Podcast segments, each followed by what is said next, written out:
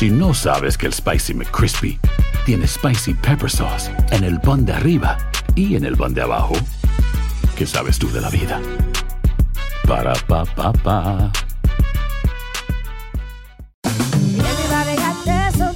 La venta para amigos y familiares de JCPenney está de vuelta. Desde lunes ahorra 30% extra en artículos por toda la tienda. Esos son ahorros adicionales por encima de nuestros precios bajos. Dile a tus amigos, ven con tu familia y ahorren en grande. No olvides, ya se acerca el Día de las Madres. Y tenemos todo lo que mamá quiere: joyería, belleza, salón y tarjetas de regalo. JCPenney, vale la pena. Cupón válido del 29 de abril al 5 de mayo en selección de estilos. Aplican exclusiones. Detalles en la tienda jcp.com. Boost Mobile tiene una gran oferta para que aproveches tu reembolso de impuestos al máximo y te mantengas conectado. Al cambiarte a Boost, recibe un 50% de descuento en tu primer mes de datos ilimitados. O, con un plan ilimitado de 40 dólares, llévate un Samsung Galaxy A15 5G por $39.99. Obtén los mejores teléfonos en las redes 5G más grandes del país. Con Boost Mobile, cambiarse es fácil. Solo visita boostmobile.com. Boost Mobile, sin miedo al éxito. Para clientes nuevos y solamente en línea, requiere AroPay. 50% de descuento en el primer mes requiere un plan de 25 dólares al mes. Aplican otras restricciones. Visita detalles. ¿Quieres regalar más que flores este Día de las Madres? The Home Depot te da una idea. Pasa más tiempo con mamá plantando flores coloridas, con macetas y tierra de primera calidad para realzar su jardín. Así sentirá que es su día todos los días. Llévate tierra para macetas Bigoro por solo $8.97 y crece plantas fuertes y saludables dentro y fuera de casa. Recoge en tienda y sigue cultivando más momentos con mamá en The Home Depot. Haces más, logras más. Más detalles en homedepot.com diagonal delivery. El siguiente podcast es una presentación exclusiva de Euforia On Demand. Queridos amigos, ¿cómo están? Me da mucho gusto saludarlos. Un placer estar con ustedes una vez más en nuestro epicentro acostumbrado. Gracias por estar con nosotros. Grabamos esto en lunes, lunes 13 de julio. Es un día mm, difícil para quienes vivimos acá en eh, California porque, como buena parte de Estados Unidos, casi 40 estados de este país, California registra aumentos considerables en casos de coronavirus, en eh, hospitalizaciones por dichos casos y también, lamentablemente, en el número de decesos. Y por eso California ha decidido cerrar restaurantes, cerrar bares, cerrar gimnasios, zoológicos, y otros sitios por el estilo.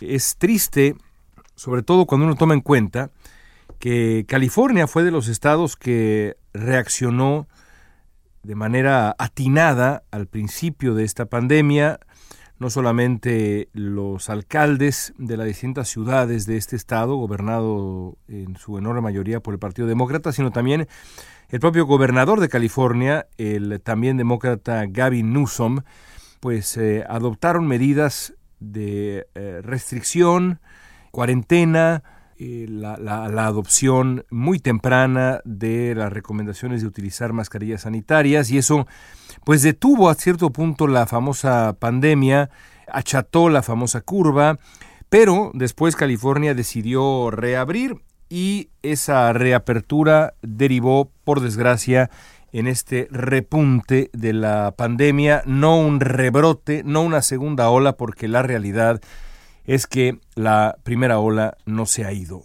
Sigue con nosotros y es de verdad aterrador imaginar que estamos ya a mediados de julio y esta pandemia no ha perdido realmente intensidad, por lo menos en aquellos países que insisten en no hacer las cosas correctamente y entre esos países se cuenta eh, México, por supuesto, por desgracia, se cuenta Gran Bretaña, Brasil, Estados Unidos y también, por supuesto, en su momento Italia, aunque las cosas en Italia finalmente mejoraron. Pero duele, duele imaginar la situación en California, como duele también muchísimo imaginar la situación en otros estados de Estados Unidos y bueno, qué decir de México, mi país. De verdad, preocupa la situación allá porque justamente cuando la pandemia está, si no en su apogea todavía presente, eh, México ha decidido comenzar la reapertura. Y eso es, de acuerdo con la experiencia de California, pues la peor receta si se trata de tratar de contener la pandemia, porque con la reapertura viene nueva exposición, nuevos riesgos y ya ocurrió en California, ya ha ocurrido en otros sitios, naturalmente un repunte en el número de casos. Así que estoy preocupado, me declaro preocupado por lo que pueda suceder en, en México. Y seguramente acá en California terminaremos en un nuevo confinamiento porque si la pandemia se sale de las manos, se sale de control, eh, el número de hospitalizaciones, de camas, las camas se ven saturadas, el número de muertes se sigue creciendo. No hay atajos, lo hemos dicho muchas veces, en cuanto medio de comunicación nos presta atención, cuanta plataforma, ya sea podcast, programas de radio, de televisión, eh, por escrito, etcétera, no hay atajos a la hora de lidiar con una pandemia. Las recetas son las que han sido siempre hasta que se consigue una vacuna y esas recetas son las mismas hoy a las que eran hace 100 años con la pandemia de la influenza española, la distancia social, las máscaras, la cuarentena, ese tipo de cuidados. No hay manera de darle la vuelta, simplemente no hay manera. Y por desgracia, junto con la pandemia, pues eh, la crisis económica en el planeta y en esos países que han sido particularmente golpeados por la pandemia va a continuar y va a hacerse todavía más complicada. Es en ese contexto que se ha dado ya el principio de las campañas presidenciales, la campaña presidencial en Estados Unidos. Estamos a menos de cuatro meses ya de la mm, elección presidencial. Estamos seguramente a semanas nada más de que Joe Biden anuncie a la que será su compañera de fórmula, su candidata vicepresidencial. Hay varios nombres que se están manejando, algunos que pues nos sorprenden, como Kamala Harris, Elizabeth Warren y demás, estos nombres más conocidos, y otros que podrían ser una mayor, una mayor sorpresa.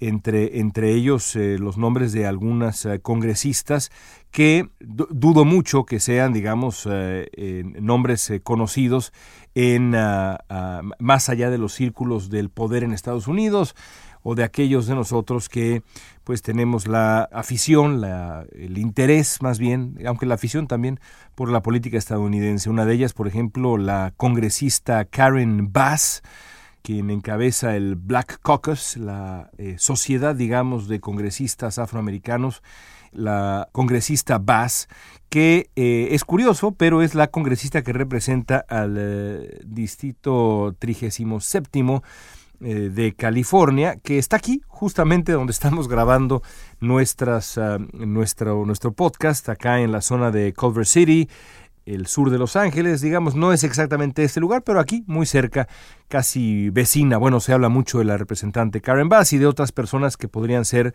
las elegidas o la elegida por el vicepresidente Biden. Es en ese contexto también, y no podemos dejar de hablar de este tema, porque nos lo pidieron mucho, que eh, se da la visita del presidente López Obrador a Washington. La semana pasada hablamos de esto, eh, no, no había ocurrido todavía, evidentemente, la visita, y ahora ya podemos tener algunas conclusiones. Yo quería comenzar con eh, esa reflexión sobre el coronavirus y luego la reflexión sobre la elección presidencial en Estados Unidos, porque la visita, y ahora queda más claro que nunca, ya lo dijimos la vez pasada, pero ahora queda más claro que nunca, está íntimamente ligada a la campaña presidencial. En México hay todavía algunas voces, algunos tercos que insisten en que esto no es así, pero creo que ya con la información que tenemos ahora, cuando ha pasado, digamos, menos de una semana de la visita del presidente López Obrador a Estados Unidos, ya sabemos, queda clarísimo que evidentemente Donald Trump tenía una intención político-electoral al invitar o convocar al eh, presidente López Obrador a um, Washington. Eh, y esto se explica por las encuestas que revelan que los eh, hispanos le han concedido, ya lo decíamos también creo yo la semana pasada, una cierta oportunidad a Donald Trump. Y entonces Trump evidentemente está viendo ahí una apertura, una posibilidad de entrar con el voto hispano, eh, calculando que, por ejemplo, en Arizona, eh, que es un estado que en este momento pues está ahí al alcance de la mano de cualquiera de los dos candidatos. Arizona ha votado por eh, republicanos desde hace ya un buen tiempo, pero ahora parece ser que es un estado que está ahí en el fiel de la balanza. Trump calcula que en ciertos estados, Texas por supuesto también, que tiene un porcentaje importante de voto hispano, Florida, el aval del presidente de México podía servirle. En Florida menos, porque evidentemente ahí son otros, eh, otro perfil de votantes hispanos, o latinos, pero está claro que ese es el cálculo del presidente Trump y toda la semana anterior la dedicó Trump a pues lo que podríamos llamar un relanzamiento de su persona y su campaña con los votantes hispanos.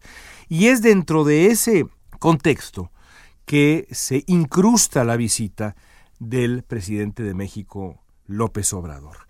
Una de las conclusiones más fantasiosas que dejó el viaje de López Obrador a Washington supone que la visita del propio López Obrador tuvo, pues digamos, el mágico efecto de conseguir que Trump moderara su lenguaje incendiario y abandonara súbitamente, mágicamente, las políticas con las que ha perseguido a los inmigrantes desde el principio de su presidencia.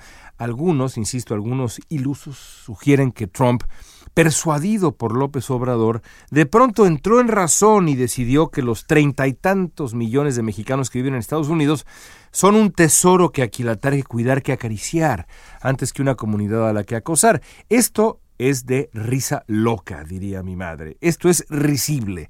Porque Trump no cambió de parecer por la visita de López Obrador. Trump utilizó la visita de López Obrador y al propio López Obrador para montar una puesta en escena Vamos a tratar de analizarla.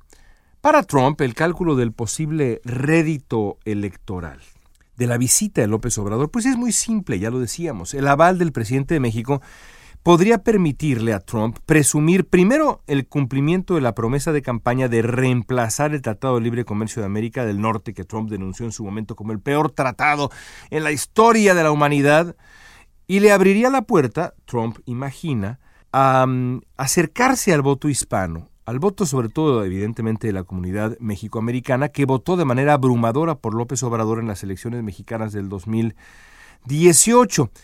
Es imposible que Trump gane el voto hispano. Eso hay que decirlo con claridad. Por más esfuerzos que haga, la mayoría de los latinos van a favorecer a Joe Biden en noviembre. Pero hay que entender que la apuesta de Trump no es esa. El equipo de Trump por supuesto que entiende que no va a ganar el voto hispano, pero también han leído las encuestas recientes y han concluido seguramente que el presidente de Estados Unidos tiene un camino para cuando menos mejorar sustancialmente el resultado obtenido con los hispanos hace cuatro años. Y con eso le basta, ¿eh? porque eso no es tan descabellado. De acuerdo con un par de encuestas recientes, los números de Trump con los hispanos en efecto parecen haber mejorado en comparación con el 2016. Un sondeo en particular es notable del centro Pew. Indica que Trump podría obtener al menos 32% del voto hispano, que sería pues más o menos 4% más que la elección pasada. Ahora, aunque cuatro puntos parecen un margen pequeño, hay que decir que el poco entusiasmo que genera Biden con el mismo demográfico podría traer sorpresas, ¿eh? sin duda.